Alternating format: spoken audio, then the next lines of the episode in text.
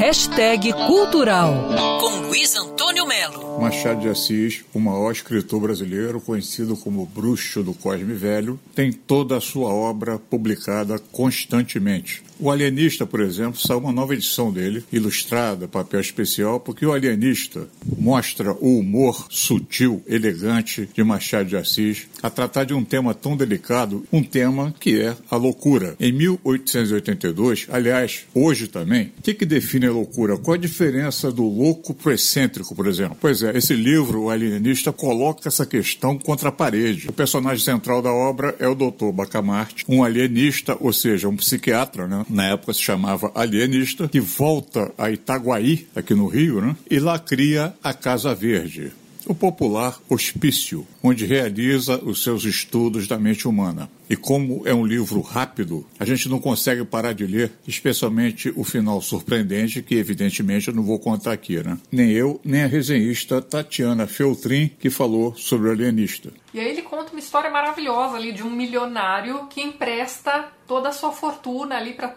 quem quiser. Então, assim, ele nem conhece as pessoas, ele tá lá emprestando dinheiro para essas pessoas e ele não faz questão de obter esse dinheiro de volta.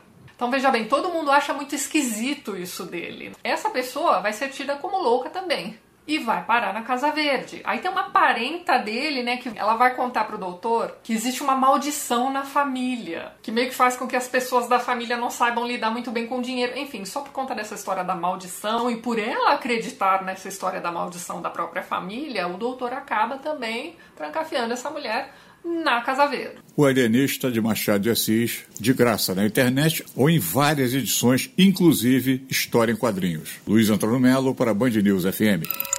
Quer ouvir essa coluna novamente? É só procurar nas plataformas de streaming de áudio. Conheça mais dos podcasts da Band News FM Rio.